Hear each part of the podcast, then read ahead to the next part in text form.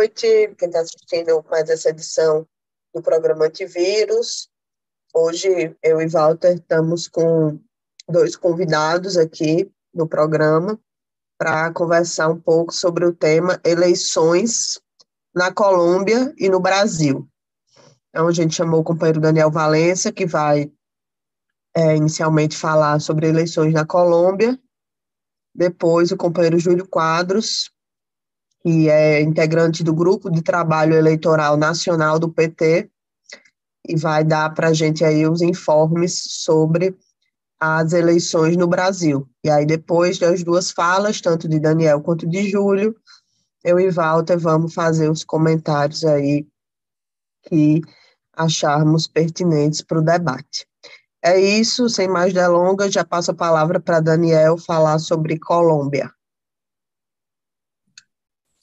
Boa noite, boa noite, Natália, boa noite, Walter, boa noite a todos e todos que estão nos acompanhando.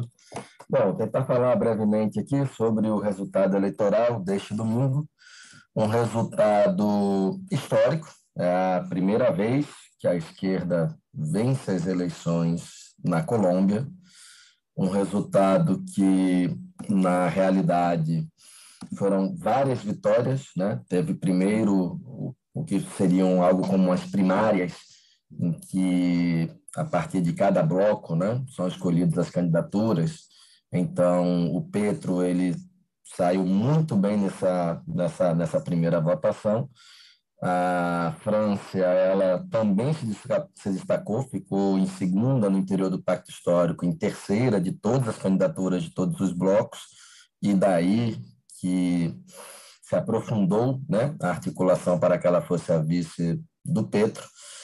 É, nesse primeiro momento, nestas primárias, o candidato do uribismo, né, que representa esse grupo ao redor do Álvaro Uribe, que foi presidente, que, enfim, construiu aí um grande poder é, vinculado ao narcotráfico, ao paramilitarismo, enfim, uma submissão completa ao imperialismo norte-americano e também é, fazendo a Colômbia né, se transformar nesse, nesse, nesse país que provoca a desestabilização de, país, de, de países liderados por governos de esquerda, como a Venezuela.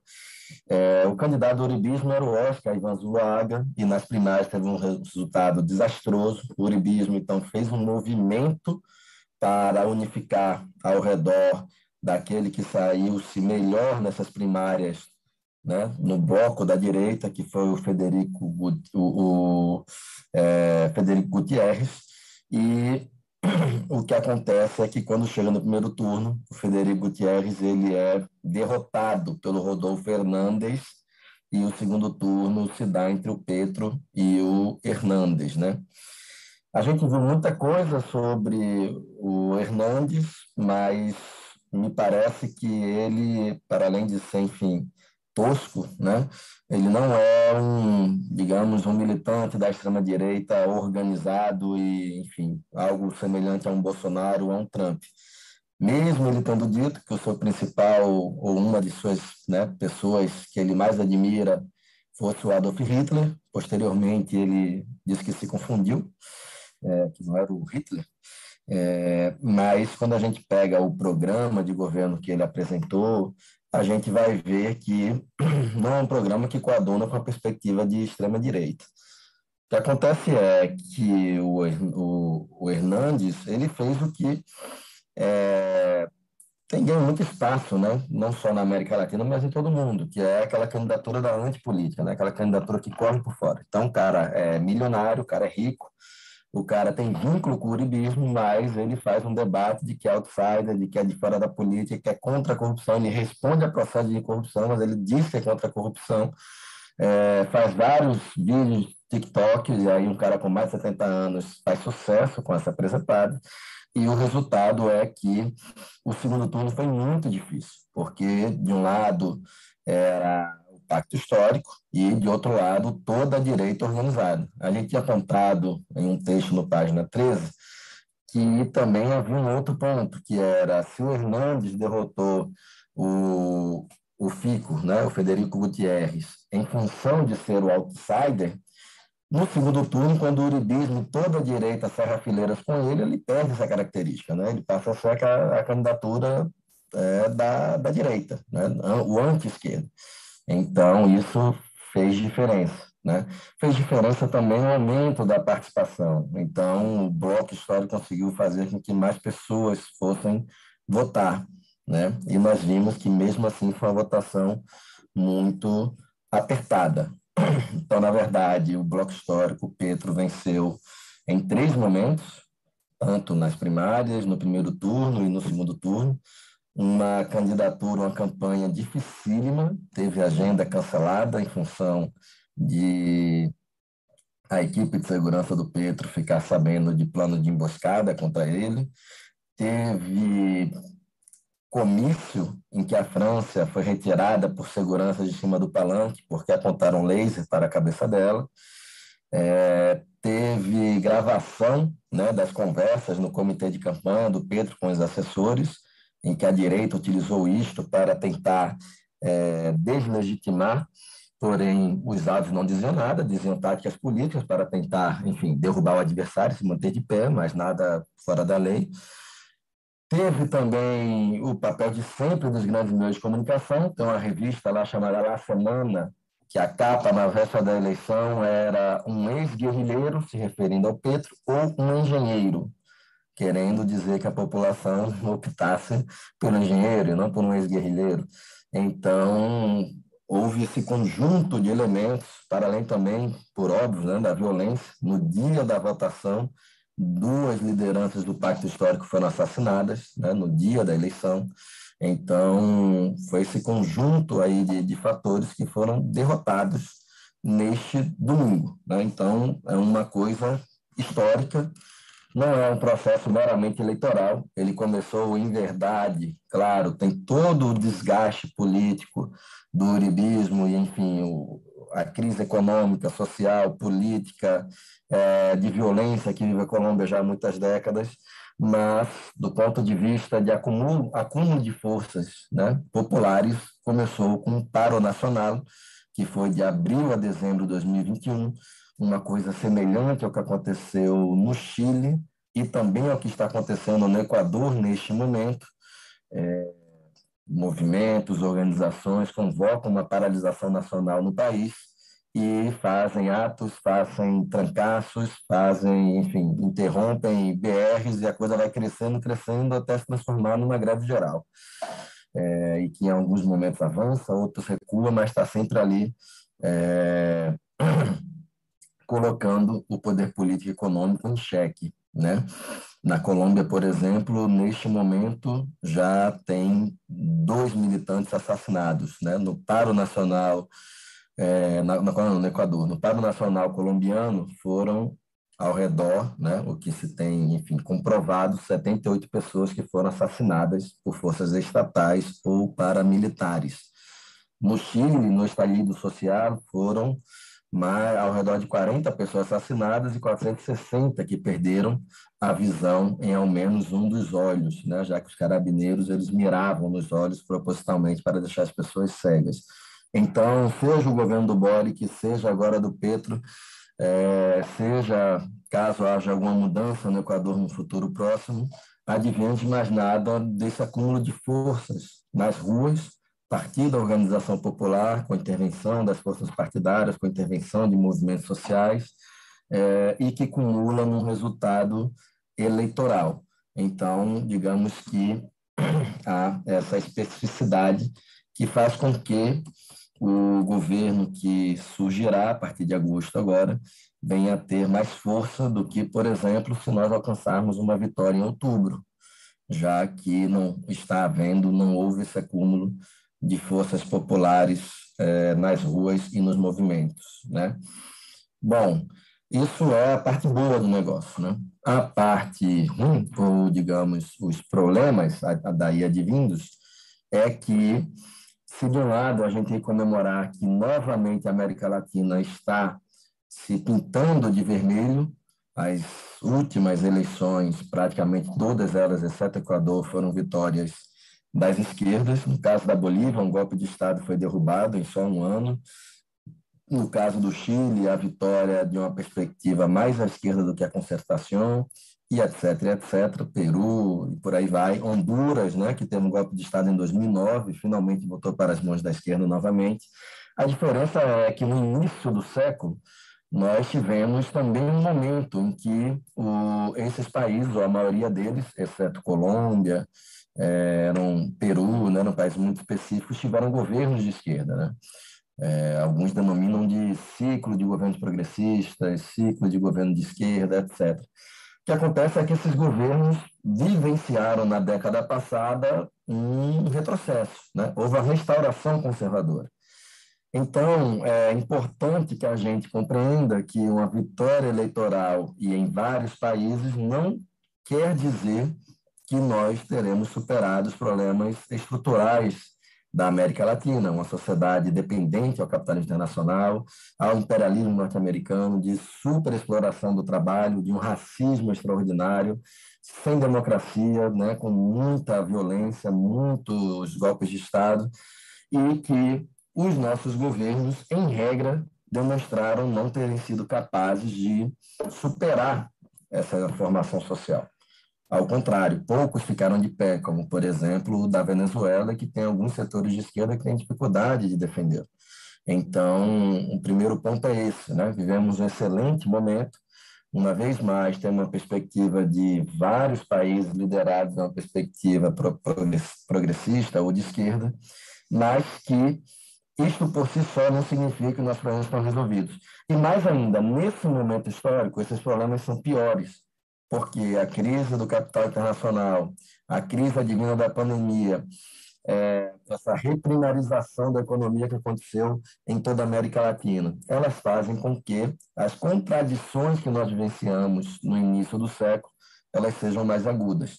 Então, a tendência que nós estamos vendo é que, mesmo quando temos vitórias eleitorais, elas têm dificuldade de se transformar em mudanças reais na vida das pessoas e também de força para promover essas mudanças. Se nós pegarmos o caso do Peru e o caso do Chile e da Argentina, a gente vai ver que são governos foram eleitos né, de maneira mais ou menos recente e, ao mesmo tempo, passam por dificuldades tremendas, seja para implementar mudanças, seja para ter alguma base que sustente o governo e as mudanças que pretende fazer. O Petro e a França também vão ter outras dificuldades. É, quem viu o discurso do Petro e dela foi assim muito emocionante, né, na, no, no, dia da vitória no domingo. E o Petro falou que seria um governo da vida, né, ou seja, instituir a paz, a justiça social, a justiça ambiental na Colômbia. Quem não acompanha muito a Colômbia não tem ideia, mas desde os acordos de paz em Cuba, e isso daí foi, salvo engano, 2017, é, já são 1.317 líderes e defensores de direitos humanos assassinados por paramilitares ou outras forças estatais. Né? Só em 2022 são 90 lideranças sociais políticas assassinadas.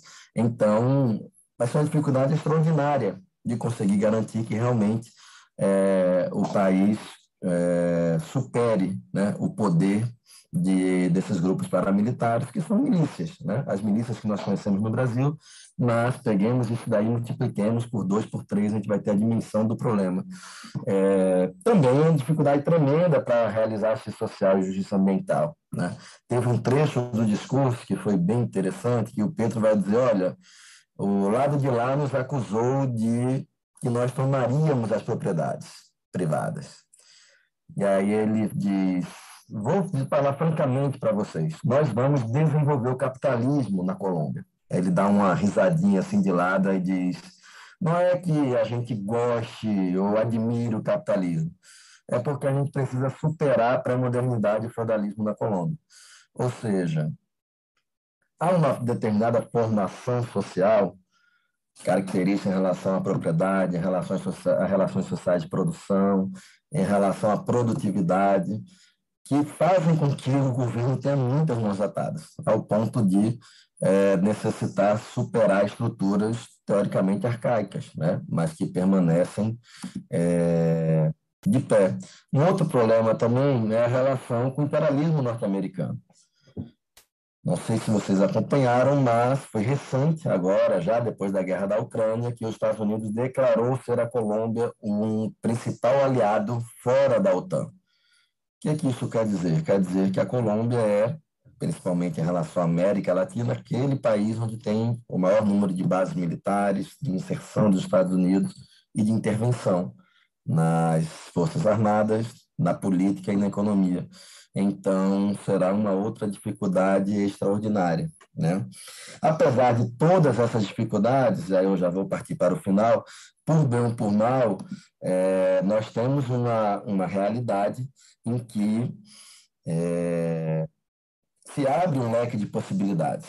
Se nós vencemos com Lula em 2022, por bom ou por mal, a gente vai ter uma diversidade de países para né, reviver é, o NASUL, Mercosul, os BRICS e possivelmente uma aliança mais profunda com a China conseguir desatar alguns desses nós.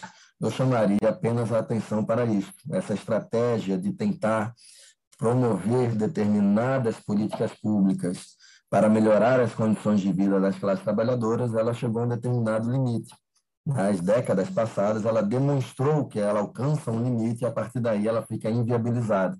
É necessário que nossas esquerdas aprofundem para um outro caminho, para um caminho que defenda é, um projeto político autônomo da classe trabalhadora, um projeto político socialista, né? não necessariamente do dia para a noite, mas que cada vez mais se implementem mudanças em âmbito de economia, de poder político, nas Forças Armadas e Forças Coercitivas em geral, que façam com que seja possível um processo de transformação a médio e longo prazo. Bom, é isso. Queria agradecer aqui o convite, uma vez mais, destacando a vitória extraordinária para a América Latina, deve ser festejada, deve ser comemorada. Eu recomendo, inclusive, que confiram o Twitter do, Pe, do Petro é, no domingo. Tem vários vídeos e fotos interessantíssimas lá. Eles puxaram uma, enfim, algumas palavras de ordem de que é o governo dos, é, dos, dos de abarro, né? dos de baixo, é o governo dos que não têm. E aí, enfim, tem várias coisas bem emocionantes dessa vitória extraordinária popular que aconteceu na Colômbia, que era realmente, digamos, impensável há muito pouco tempo atrás.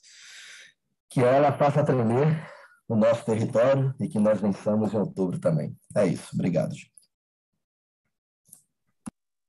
Obrigada, Daniel. A gente acabou de ter uma fala inicial de Daniel sobre é, um balanço aí da questão da eleição da Colômbia, que acabou de se encerrar com a vitória da esquerda.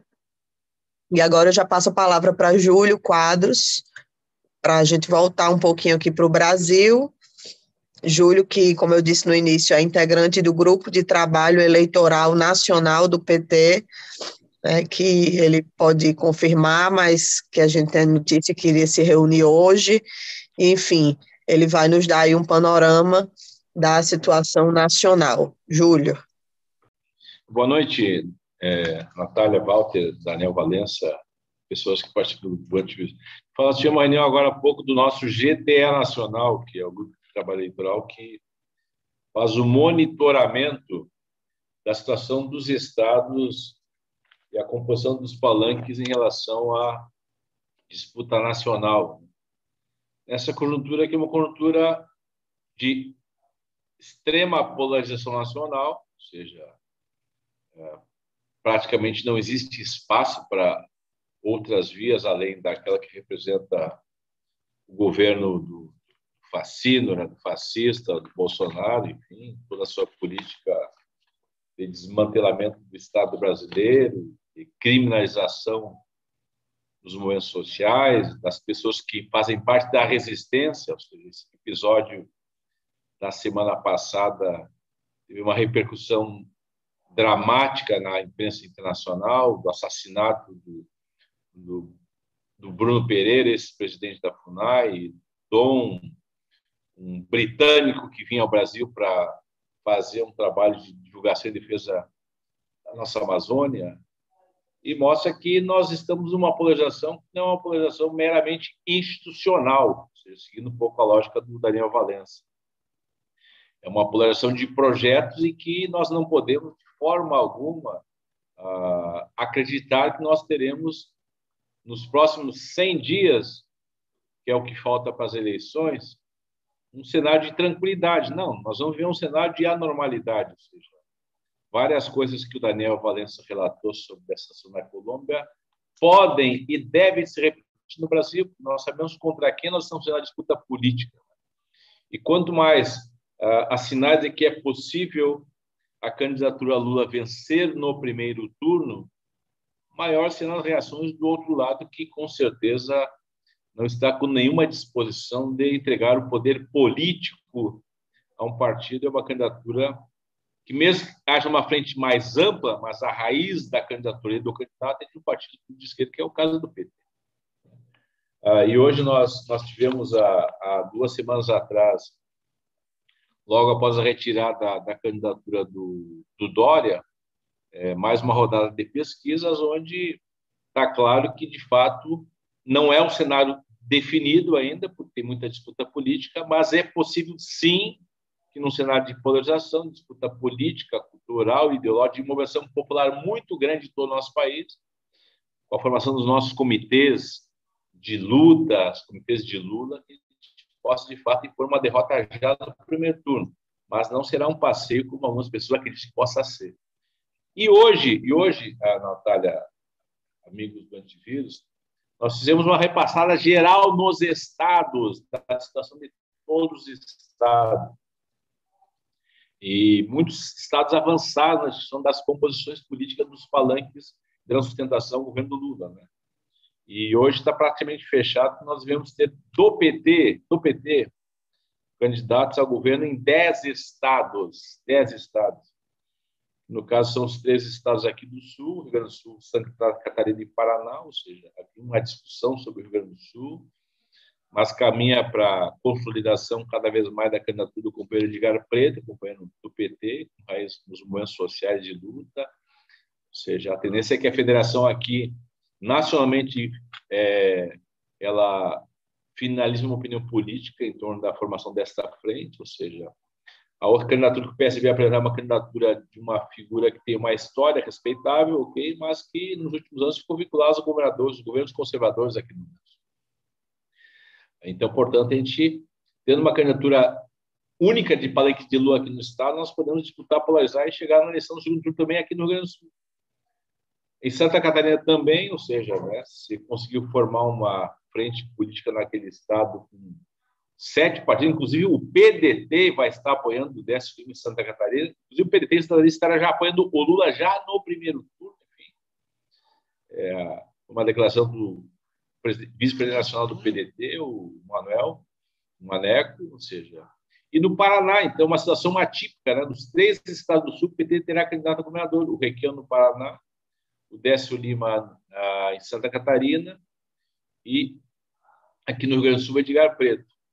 Ah, subindo o nosso país, ah, nós vamos ter no Sudeste a candidatura do Haddad, uma candidatura que tem grandes possibilidades de vitória, que seria um, algo histórico, extraordinário, estratégico, ganhar São Paulo, que é, que é o pulmão industrial do nosso país. As informações é de que a, avança a construção política e a possibilidade da retirada da candidatura uh, do ex-vice-governador do França, para que seja candidato ao Senado. É algo ainda não resolvido, não definido, mas existem movimentos políticos nesse sentido. Uh, e nós também devemos ter candidatos a governador nos estados de Tocantins, Goiás, que ainda é uma possibilidade que existe, do Valmir Amar, e alguns estados onde nós já somos governo e buscamos reeleição, que é o caso do Piauí, com o Fonteles, que busca suceder o Wellington, a Bahia, o Rio Grande do Norte com a Fátima Bezerra e no Sergipe com o nosso senador. E tem duas situações ainda não resolvidas, que é o caso do Ceará e o caso do Mato Grosso do Sul. Por que o Ceará? O Ceará, o PT quer manter a frente sustenta o atual governo do Camilo, mas quer apoiar a nossa atual secretária de Educação. Não apoia a candidatura do Roberto Cláudio, que é o nome preferido da família Gomes, lá no Ceará. E caso o PDT insista na manutenção dessa candidatura, o PT terá candidato próprio do PT ao governo do Estado do Ceará. Mas é uma situação ainda não resolvida, porque depende do movimento que o PDT e, e a família Gomes vai fazer naquele estado. E no Mato Grosso do Sul, e no Mato Grosso do Sul, nós temos uma situação onde o candidato à Câmara PT é a Gisele, mas tem toda uma articulação em torno de duas outras alternativas, né, que é do André Putinelli, que é do MDB, e do Trade, que é, da, que é do PSD, que é da família Trade, que é uma questão que não está resolvida, mas que ainda está tá na pauta esse debate, essa discussão em relação à situação do Mato Grosso. Então, nós devemos ter 10 candidatos a governador no Brasil inteiro, podendo chegar até 12, dependendo das situações. E teremos candidato ao Senado em outros sete estados, no Acre, o ex-governador Jorge Viana, Tereza Leitão, no Distrito Federal com a Rosilene, do Piauí com o Wellington. O Rio de Janeiro tem a candidatura do Ceciliano, mas é aquela situação ainda não bem resolvida. O PSB também tem a candidatura do Bonon, enfim. E, e o próprio prefeito do Rio de Janeiro, Eduardo Paes, se movimenta também agora para provavelmente sinalizar o apoio à candidatura de Lula, mas daí está vinculada à candidatura do ex-presidente do Abel ao governo do Estado do Rio de Janeiro, então é uma situação ainda não bem resolvida. E no Ceará nós temos a candidatura do Camilo. Podemos ter também candidato ao Senado no Mato Grosso do Sul e no Espírito Santo. No Mato Grosso do Sul, na hipótese da Gisele não ser candidata a governadora, poderia ser uma nossa candidata ao Senado. E no Espírito Santo é o tema do contrato, que é uma das situações mais delicadas, porque lá tem a candidatura do Casagrande, sempre foi uma figura não muito leal, fiel, ou seja, não esteve do nosso lado em disputas políticas importantes, né? Mas e ainda está em debate o apoio à candidatura à reeleição do Casagrande, desde que ele, desde que ele assuma publicamente a candidatura de Lula a nível nacional e o PT tem a candidatura ao Senado. O contrato tem aparecido com 19% nas pesquisas do Espírito Santo, não é pouco, né? é um belo desempenho, contra algo em torno de 30, 30 poucos por cento do Casagrande. Então, o quadro começa a se definir a, a nível nacional, a Natália, é, com as suas contradições, evidente, com as suas contradições, ou seja, é uma conjuntura que exigiria uma postura política mais afirmativa da nossa parte, um programa mais definido, mais delineado, é, mais polarizado com o lado de lá, sinalizasse desde já as mudanças fundamentais em relação a a revogação de reformas estruturais, como a da Previdência trabalhista, uma revogação é, daquela medida do teto de gasto do nosso país, enfim, sinalizando algumas coisas em relação a temas centrais como o sistema financeiro, é, a questão da comunicação da mídia, a questão da reforma agrária, da reforma urbana, enfim. São temas cruciais para um país como o nosso, enfim, são contradições estruturais do nosso país.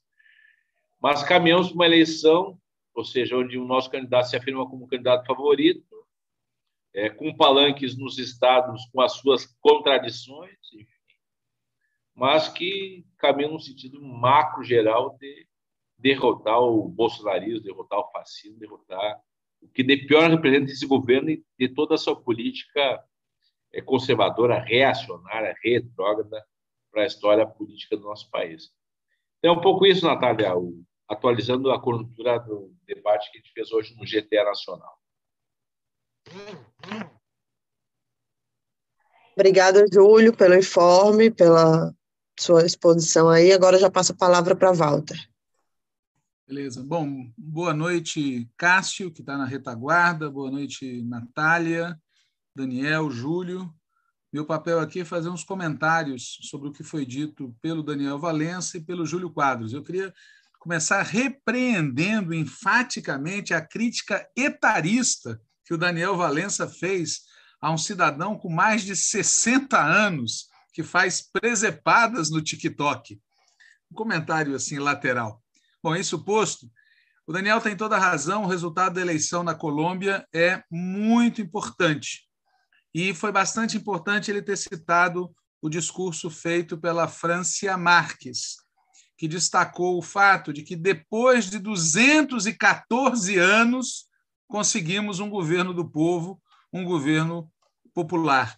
A Francia Marques era o tipo de vice que muitos de nós gostaríamos de ter aqui no Brasil, tá certo? Alguém que tivesse essa potência, uma mulher, uma negra, que pudesse falar com propriedade, como ela falou no discurso é, depois da vitória, não apenas em nome da classe trabalhadora, dos camponeses, dos que tombaram, mas também falando do patriarcado, do racismo, da defesa do meio ambiente, dos LGBTs, enfim, um discurso muito popular e potente.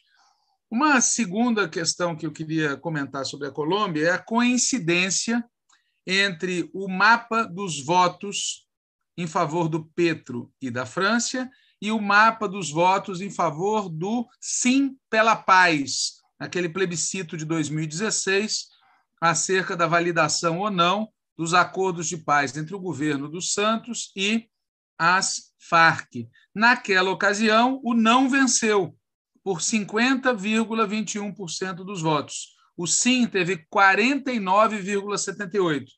Dessa vez, o Petro e a França ganharam com 50,44% dos votos. Se você se compara aonde o Petro e a França foram votados, é o mesmo mapa da votação em favor do sim ao acordo pela paz. Certamente vencemos dessa vez, como o Daniel destacou, porque teve acúmulo de forças, porque teve mais organização, porque a direita estava com dificuldades, pela situação geral da Colômbia, mas eu queria enfatizar, exatamente como ele também enfatizou, o paro nacional de 2021 dizer, vários dos países onde a esquerda está vencendo as eleições tiveram, antes do processo eleitoral, grandes lutas. E a esquerda colheu nas urnas aquilo que havia plantado nas ruas. Aqui no Brasil, a gente não conseguiu fazer mobilizações similares. O resultado da eleição impactou a direita. O filho do Bolsonaro disse, o deputado federal Eduardo Bolsonaro, divulgou a imagem do mapa da América Latina, com vários países tendo um carimbo com a foice e o martelo em cima, e escreveu, abre aspas, a responsabilidade do eleitor brasileiro só aumenta. Já não é mais tão somente pelo Brasil, é por toda a região. Então, o Eduardo Bolsonaro está convocando a direita para uma batalha global, e mais do que antes. Portanto, a eleição brasileira será um evento internacional. E a gente deve se perguntar, deve ficar alerta sobre o que vão fazer os Estados Unidos. Né? Os Estados Unidos estão em dificuldades. Eles estão divididos sobre a política externa. Já desde há alguns anos, a classe dominante estadunidense, os republicanos e os democratas, não tem consenso sobre a política externa. O Bolsonaro, como todo mundo sabe, o coração dele bate pelo Trump e o Trump faz oposição ao Biden. Além disso, tem eleições em 8 de novembro nos Estados Unidos, eleições legislativas que o Biden quer ganhar. Aliás, o noticiário sobre o Biden ultimamente está sendo muito interessante. Vocês devem todos lembrar que quando o Biden foi eleito, pessoas como a presidenta do partido, Gleisi Hoffmann, o ex-presidente da Petrobras, o Gabriele, o Aloísio Mercadante, presidente da Fundação Perseu Abramo e outros, divulgaram textos entusiasmados com a revolução keynesiana, com o novo New Deal, com a novidade que o Biden traria, e hoje o noticiário sobre o governo Biden aponta no outro sentido. Não é só que a política externa dele é a velha política imperialista de sempre. Internamente, ele não está conseguindo promover aquela mudança que algumas pessoas achavam que ele conseguiria. Achavam por quê? Por que, que havia essa expectativa? Porque se subestimou a força do neoliberalismo e do complexo militar industrial e das grandes empresas dos Estados Unidos. E, além disso, além dos vários fatores que eu citei para os Estados Unidos terem dificuldade de intervir aqui, neste momento, tem o conflito Ucrânia-Rússia, que chama muita atenção dos Estados Unidos. Isso não quer dizer que não vá haver ou que não possa haver uma intervenção maior dos Estados Unidos no processo. Aliás, haverá, sempre há e já está havendo. O que está acontecendo é que nós vamos ter mais margem de manobra, porque os Estados Unidos estão ocupados com outras questões. Agora, não vamos esperar deles neutralidade e muito menos favorecimento. Eles só favoreceriam uma candidatura de esquerda aqui no Brasil, progressista, se essa candidatura se alinhasse com a política externa dos Estados Unidos de enfrentamento com a China e com a Rússia. Agora, os Estados Unidos não são os únicos operadores internacionais aqui na região.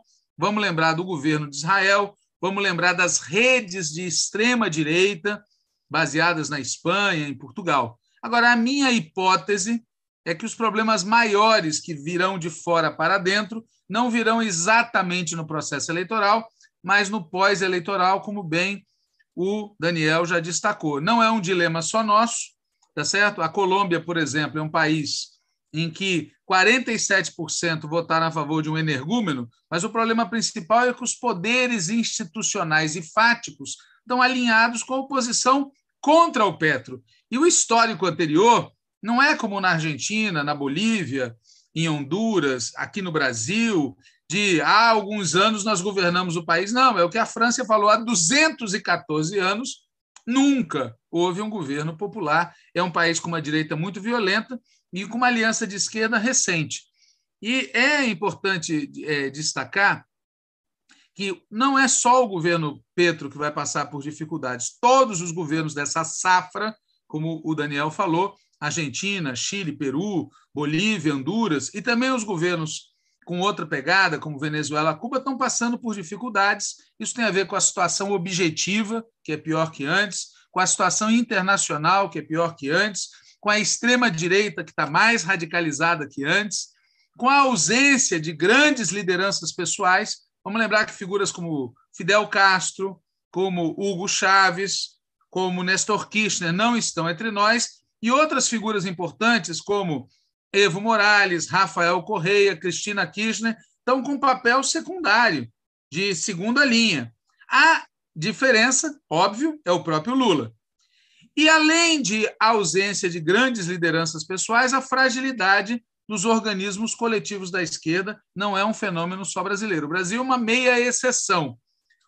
Nós temos uma liderança histórica e com muita força, ativa, disputando com chance de vitória no primeiro ou no segundo turno. Agora, em contrapartida, a nossa organicidade é menor hoje do que no passado recente, o que é um fator de preocupação. E encerro dizendo que isso é um problema por quê? Pelo motivo que o Júlio Quadros citou. A gente está vivendo uma situação que exige mais radicalidade para conseguir o mesmo que nós conseguimos antes, com menos radicalidade. Exemplo: Petrobras.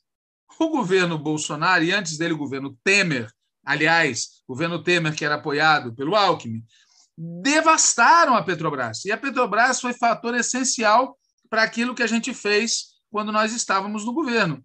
Para poder fazer o mesmo, nós vamos ter que recuperar o papel da Petrobras. Portanto, mais radicalidade, mais audácia estratégica seria necessária para essa situação, mas como nós sabemos, e o Júlio Quadro já citou, o quadro, a opção de uma grande parte da esquerda não foi exatamente essa. Eu paro por aqui. Muito obrigado. Obrigada, Walter. Com essa intervenção, a gente é, agradece, encerra o programa, né? E agradece mais uma vez a Daniel, Júlio, por terem topado fazer essa conversa aqui hoje sobre as eleições na Colômbia e no Brasil. Obrigada. Natália, só uma coisa importante: o Renato Freitas, acho que é importante a gente aqui lembrar do que ocorreu na Câmara Municipal de Curitiba. Né? É, a gente está aqui é, matando um leão a cada dia. Quer dizer, o nosso companheiro Renato Freitas, vereador em Curitiba, teve o seu mandato cassado pela maioria da Câmara Municipal de Curitiba numa sessão ilegal e uma decisão absolutamente imoral, racista, tá certo? Sem nenhuma base, simplesmente vamos falar claro, porque a maioria da Câmara Municipal de Curitiba, além de direita, é racista. Racista. E é algo que tem que ser revertido na justiça e também na mobilização popular. Queria fazer esse registro aqui antes da gente encerrar. Boa noite, gente. Até a próxima quarta.